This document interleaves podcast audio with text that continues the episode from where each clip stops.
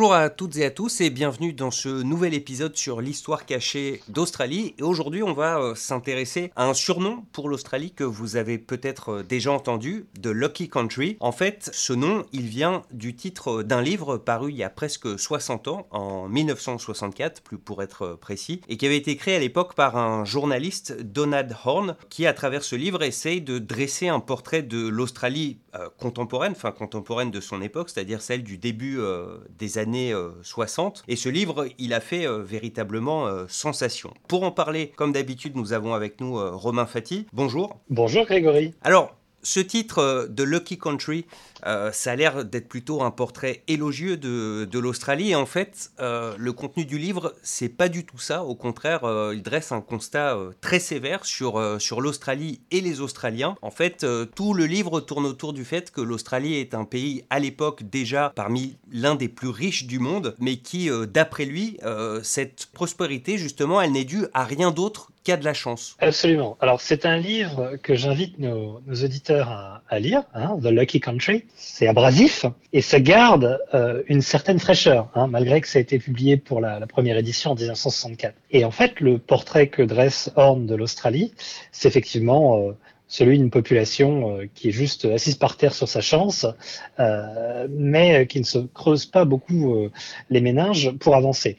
Pour vous donner un ordre d'idée, hein, le, premier chapitre qui s'appelle, enfin traduit, c'est le rêve australien. Les deux sous-titres, ce sont l'innocente joyeuseté et le second, c'est une nation, un pays sans esprit. Et par ailleurs, dans un de ses derniers chapitres, il conclut l'Australie est le pays chanceux qui est euh, dirigé par euh, des personnes de second, rang, euh, qui partagent sa chance. Le, pays vit des idées des autres et il est totalement acceptable d'être tout à fait ordinaire, comme ses leaders dans tous les champs. Et il y a un manque de curiosité à propos du monde qui nous entoure, qui nous prend souvent par surprise. Donc c'est extrêmement cassant. Et le but est en fait de mettre un, coup de pied ou un pavé dans la mare en disant écoutez, euh, nous sommes en 1964, euh, vendre de la laine, trouver de l'or dans des trous et euh, vendre des ressources minières ne va pas durer tout le temps. Il faut que nous nous éduquions. Parce que le problème de l'Australie à cette époque-là, et on pourra y revenir pour notre période, c'est que le, niveau d'éducation et le type d'industrie que peut proposer l'Australie commence très sérieusement à prendre du retard sur les autres pays développés. Les années 60, c'est quand, euh, je sais pas moi, la France et la Grande-Bretagne euh, commencent à développer le Concorde, hein, quelque chose qui est encore aujourd'hui inégalé l'Australie est très très très très loin de ça. Ouais.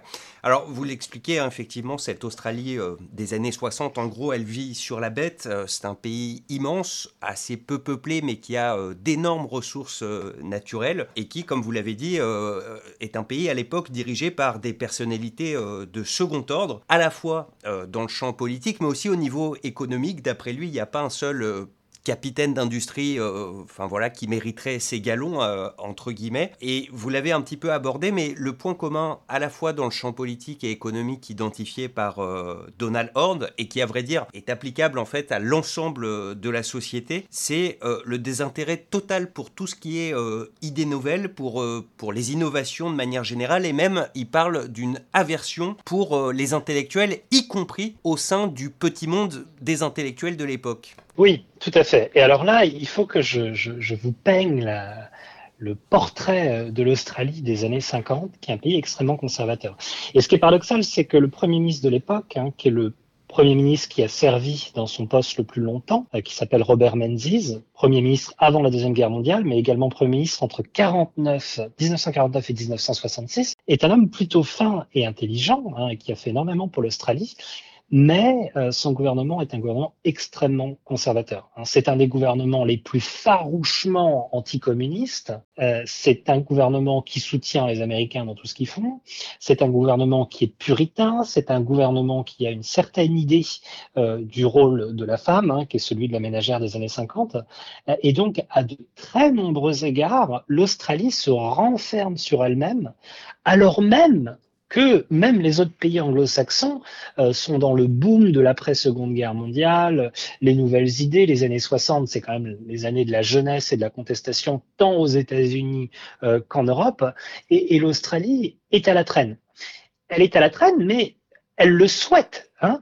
Euh, Robert Menzies n'est pas euh, le premier ministre le plus euh, au pouvoir de toute l'histoire de l'Australie sans raison. C'est parce qu'il a été élu, c'est parce qu'il était populaire. Et donc cette Australie, elle est culturellement, économiquement, disons, à la traîne parmi les, pays pour lesquels elle pourrait être comparée. Et je vous invite, j'invite les éditeurs à aller sur Google et taper cultural cringe Paul Keating. Et alors ça vient plusieurs décennies après, mais c'est un des grands moments de l'histoire politique australienne, c'est assez hilarant, où euh, Paul Keating en fait se paie euh, l'opposition et le Parti libéral euh, pendant la séance des questions au gouvernement, en critiquant justement cette période dans l'histoire de l'Australie. Et les intellectuels de l'époque, hein, comme Horn, mais aussi les artistes, on voit par exemple une représentation très morose, très austère, très passéiste de l'Australie. Et ça, ça se traduit aussi dans, euh, dans l'industrie du film euh, australienne euh, naissante qui critique ça. Hein. On parle par exemple du film The Adventure of Barry Mackenzie, où où les Australiens sont peints comme des, Philistins qui ne comprennent rien et qui vivent dans un monde impérial qui est déjà révolu en fait ce que j'ai trouvé intéressant sur, sur, euh, dans ce livre, c'est en fait dans la préface. Euh, il y en a plusieurs d'ailleurs parce qu'il a été réédité euh, et amendé plusieurs fois au cours des dix années en gros suivant sa première parution. C'est que au moment où le livre sort dans sa première édition en 64, le message qui est dans le livre est compris d'après l'auteur, immédiatement par l'ensemble des gens qui le lisent. Et on comprend donc que The Lucky Country, c'est euh, un avertissement. Attention, euh, la chance, ça finit toujours par tourner. On ne peut pas compter euh, que sur ça. Et que très vite, justement, à peine dix ans plus tard et encore aujourd'hui, il y a beaucoup de gens qui ont complètement perdu le sens original de ce titre et qui le prennent uniquement comme un compliment. Voilà, c'est effectivement le pays de cocagne et plus comme euh, le, le, le, titre original le suggérait vraiment, c'est le pays, c'est pas le pays de cocaïne, c'est le pays des imbéciles heureux. Comment ça se fait que Un, livre aussi populaire qui a tellement marqué, on ait complètement perdu le sens euh, du livre? Ah mais c'est souvent le cas avec les créations euh, culturelles, quelles qu'elles soient. Hein. En France, le concept des lieux de mémoire a été complètement mésinterprété euh, par, la, par la population. Là, là c'est pareil. Et en fait, ça l'est encore aujourd'hui. Moi, j'enseigne un cours qui s'appelle The Lucky Country, point d'interrogation, euh, l'Australie et le monde depuis 1939. Parce que même avec la nouvelle génération, il y a cette idée que euh, voilà, l'Australie, c'est le pays heureux, le pays chanceux. Or, à l'époque, quand Horn publie son livre, c'est pour secouer les gens en disant mais réveillez-vous, on est en train de se faire dépasser de tous les côtés et on va finir euh, euh, comme des imbéciles heureux à, creuser des minerais euh, forever after quoi. Hein. Et, et, donc encore aujourd'hui, il y a cette idée que voilà l'Australie est le pays heureux puisque nous avons d'abondantes ressources, nous avons une agriculture euh, qui est euh, quand même assez importante et que à partir de ce moment-là, hein, si vous trouvez de l'argent en vous baissant, que ce soit en creusant ou en coupant de la laine sur le dos des moutons, bon, ben voilà, vous pouvez vous estimer heureux.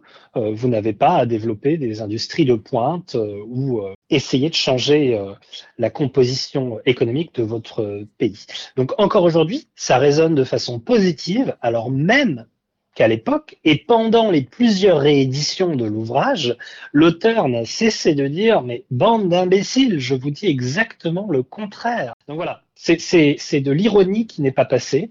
Donc j'invite les auditeurs qui souhaiteraient publier un livre à faire très attention à leur titre pour que leur, euh, argument principal ne soit pas euh, mésinterprété. Alors forcément avec euh, un sujet comme, celui de ce livre et, donc de, de cet épisode de, de, podcast, on a forcément envie de voir si les constats dressés à l'époque sont toujours valables aujourd'hui. Alors je sais qu'il y a un livre qui est paru il y a 5 ou 6 ans qui s'appelle aussi The Lucky Country, mais comme votre euh, avec un point d'interrogation à la fin. J'avoue que je ne l'ai pas lu, mais ce que j'ai compris, c'est que euh, ce livre explique qu'en gros, les constats faits il y a 60 ans sont quasiment tous toujours valables aujourd'hui. Alors, on disait au début, hein, parmi les choses qui sont critiquées, c'est voilà la qualité assez médiocre des politiciens de l'époque. On va se garder ici de parler de ceux d'aujourd'hui. En revanche, sur le, champ économique, euh, c'est un sujet que j'aimerais bien qu'on aborde parce que à ce niveau-là, on a l'impression effectivement qu'il y a quand même pas grand-chose qui a euh, qui a changé. Il y a qu'à prendre la, liste des dix premiers produits d'exportation euh, australiens.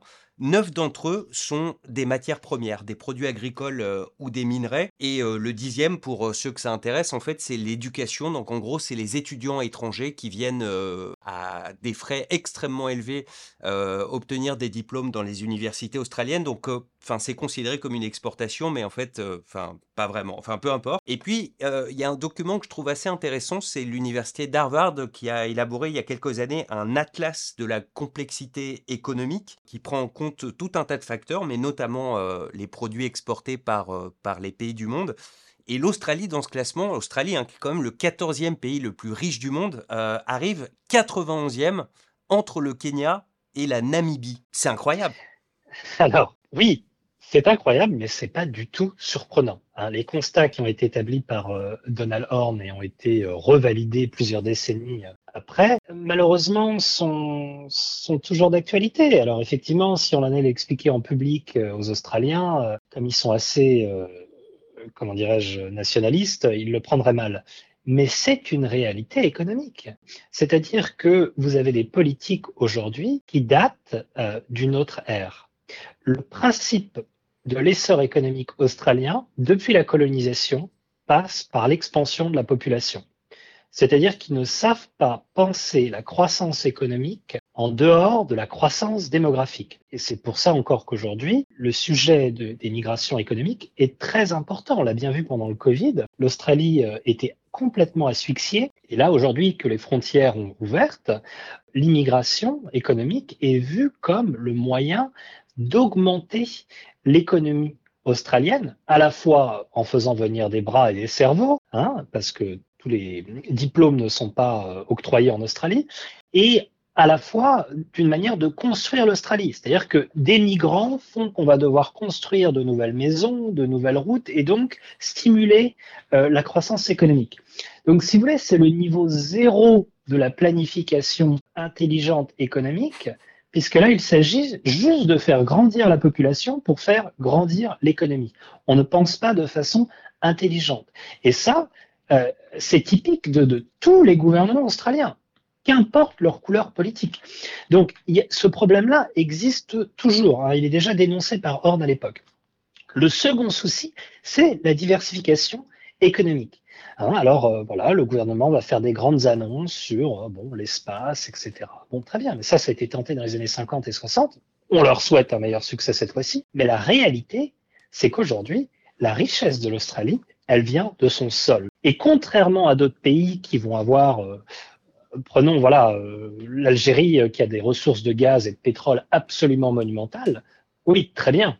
Mais l'Australie a des ressources d'or, de diamants, de terres rares, de, enfin, d'uranium, de tout, tout, tout, absolument tous les métaux précieux se trouvent en Australie, qui est quand même un continent, enfin, partie d'un continent qui, est extrêmement importante. Et donc, le gouvernement n'est pas forcé de penser intelligemment, puisque tant que vous avez des pelleteuses et des lignes de chemin de fer pour exporter vos minerais, ben et la réalité, c'est que ce sont les autres qui le transforment et que ce sont les autres qui ajoutent de la valeur ajoutée. Ça fonctionne pour l'Australie là où ça ne peut pas fonctionner pour d'autres pays, euh, par exemple du Moyen-Orient, parce que euh, l'Australie, comme je l'ai dit, a quasiment tous les minerais. Donc pendant plusieurs décennies, voire pendant probablement encore plusieurs centaines d'années, l'Australie peut vivre en creusant. Et à partir de ce moment-là, vous n'avez pas besoin d'être très intelligent pour creuser, hein, que ce soit avec des machines ou non. Et ça, encore, c'est quelque chose que Donald Horn dénonçait à l'époque, qui est encore dénoncé aujourd'hui, à la fois par les économistes, hein, parce que ça représente un réel danger. Quand vous êtes en situation de vente, si personne ne vous achète, bon, bah, c'est compliqué, vous effondrez. Mais aussi dénoncé par euh, les écologistes, par exemple, parce que euh, ce qu'on fait aujourd'hui, c'est qu'on on exporte du charbon, on exporte du fer qui contribue à aggraver la, la crise aggraver la situation climatique. Donc, c'est un système économique qui est un système capitaliste euh, du 19e siècle très très très en retard sur la conception et la diversification des assets euh, que l'on pourrait avoir.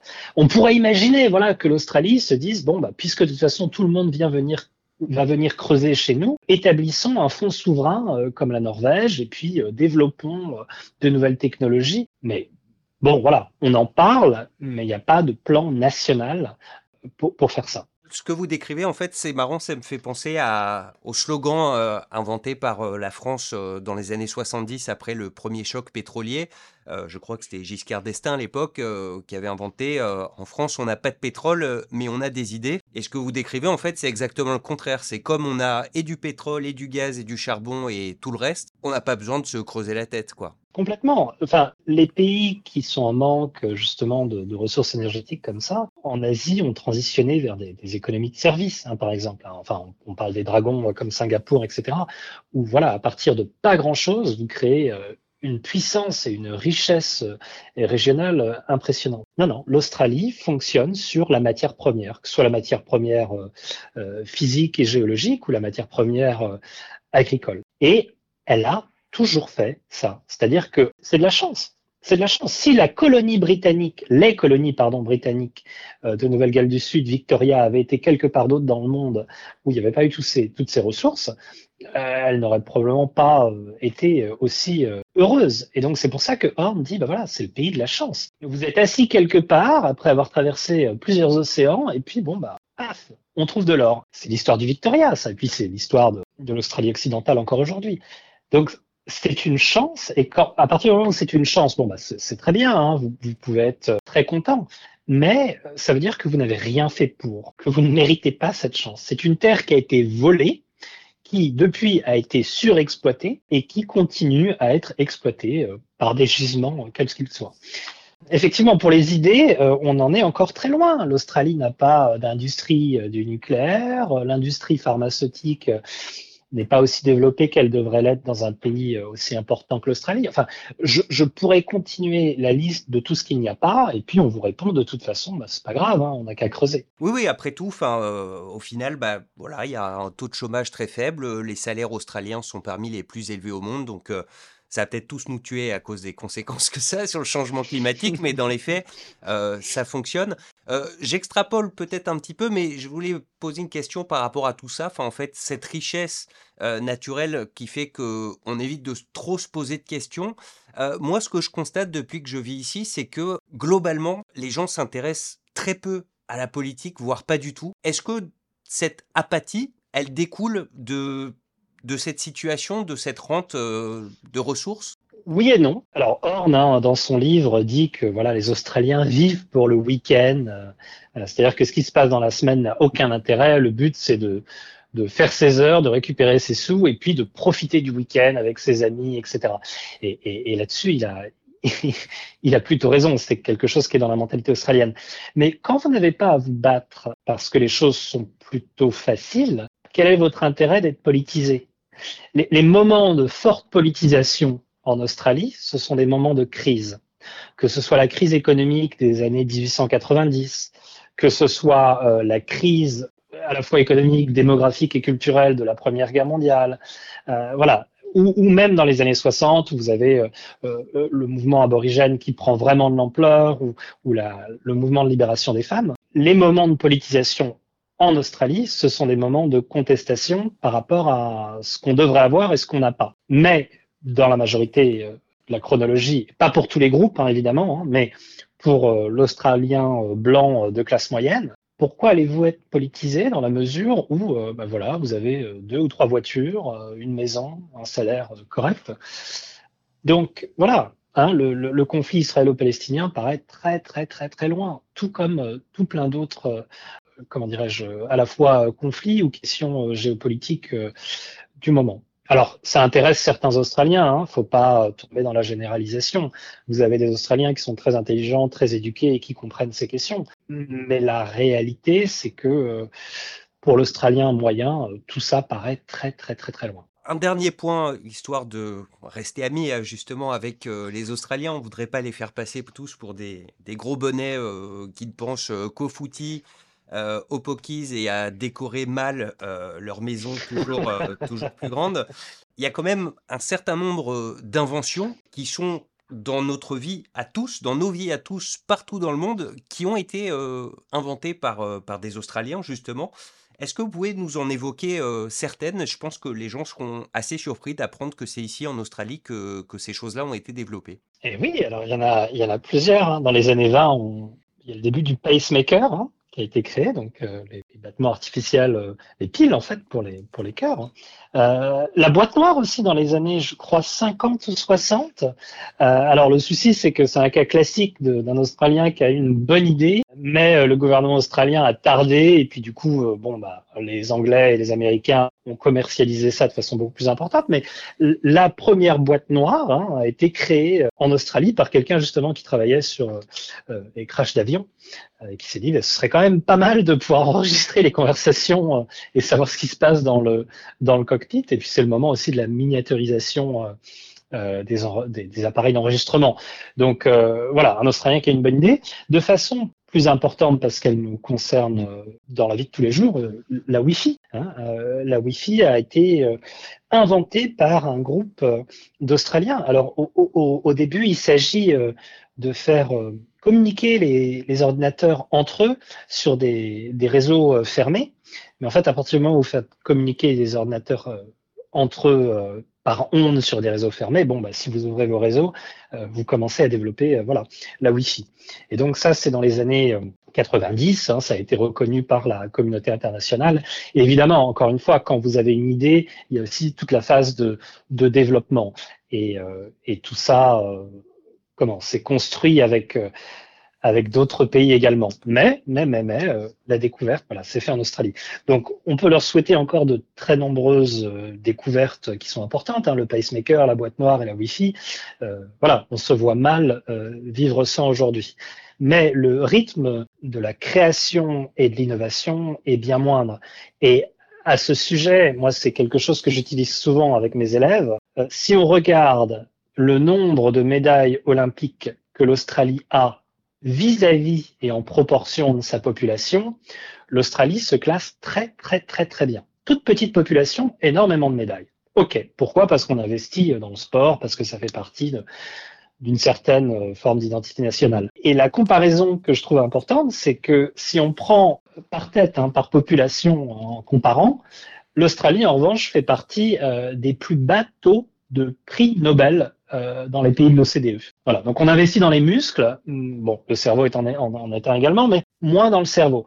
Et c'est important parce que les prix Nobel, on peut dire oui, c'est très élitiste, ok, mais c'est quand même un indicateur euh, de la masse critique de la recherche qu'un pays peut mener et par cette recherche, qu'elle soit fondamentale ou appliquée, un indicateur des, des futures innovations euh, qui vont se produire dans le pays. Donc voilà, il y aura encore des découvertes en Australie, mais euh, on ne peut souhaiter que, que ce rythme euh, s'accélère. J'ajoute euh, parmi les inventions australiennes le vin en cubi, le goon. je ne sais pas si on doit les remercier pour ça, mais c'est ici que ça a été inventé, puisque bah, les fortes chaleurs ont poussé les viticulteurs australiens à envisager d'autres méthodes de stockage pour que le vin soit pas complètement foutu au bout de, quelques semaines. Merci beaucoup euh, Romain Fati pour toutes ces explications.